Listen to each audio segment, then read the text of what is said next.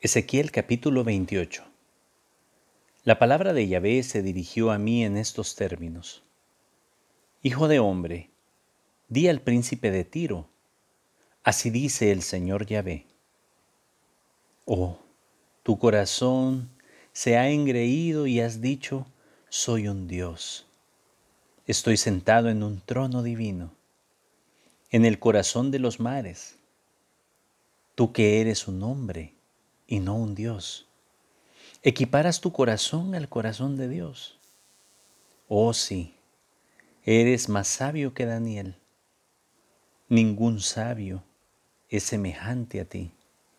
Con tu sabiduría y tu inteligencia te has hecho una fortuna. Has amontonado oro y plata en tus tesoros.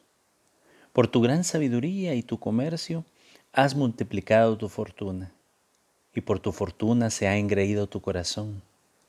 Por eso, así dice el Señor Yahvé, porque has equiparado tu corazón al corazón de Dios. Por eso, he aquí que yo traigo contra ti extranjeros.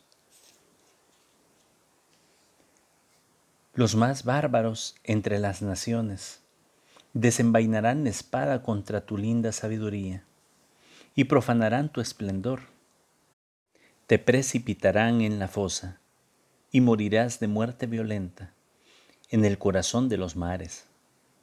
Podrás decir aún, soy un Dios ante tus verdugos, pero serás un hombre que no un Dios entre las manos de los que te traspasen. Tendrás la muerte de los incircuncisos a manos de extranjeros, porque he hablado yo oráculo del Señor Yahvé. La palabra de Yahvé se dirigió a mí en estos términos. Hijo de hombre, entona una elegía sobre el rey de Tiro. Le dirás, así dice el Señor Yahvé. Eras el sello de una obra maestra, lleno de sabiduría, acabado en belleza. En Edén estabas, en el jardín de Dios Toda suerte de piedras preciosas formaban tu manto, rubí, topacio, diamante, crisólito, piedra de ónice, jaspe, zafiro, malaquita, esmeralda.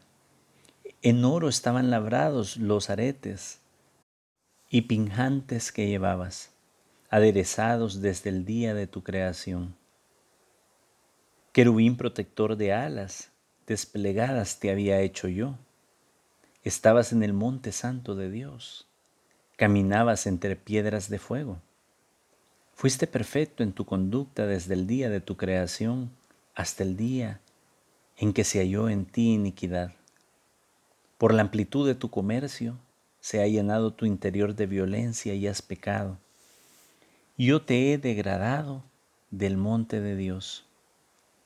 Yo te he eliminado querubín protector de en medio de las piedras de fuego.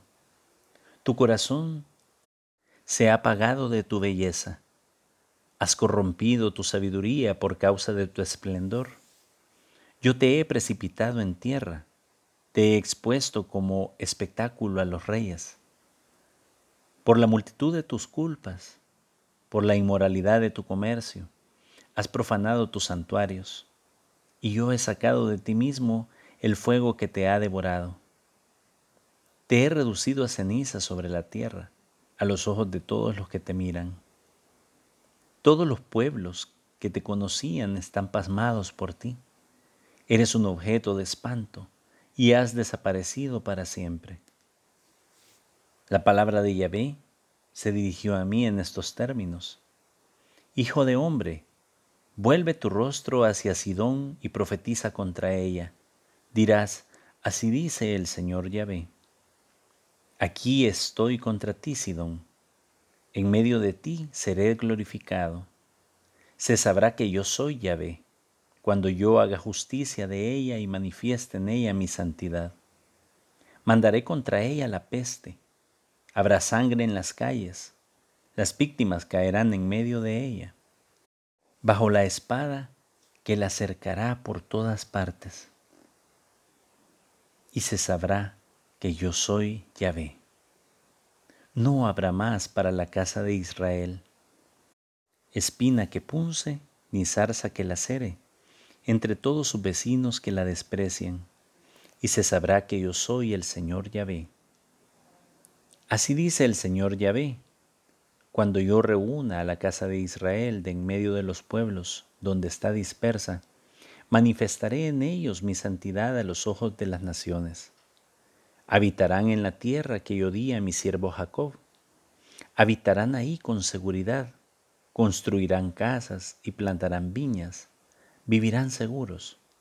Cuando yo haga justicia de todos sus vecinos que los desprecian, se sabrá que yo soy Yahvé su Dios.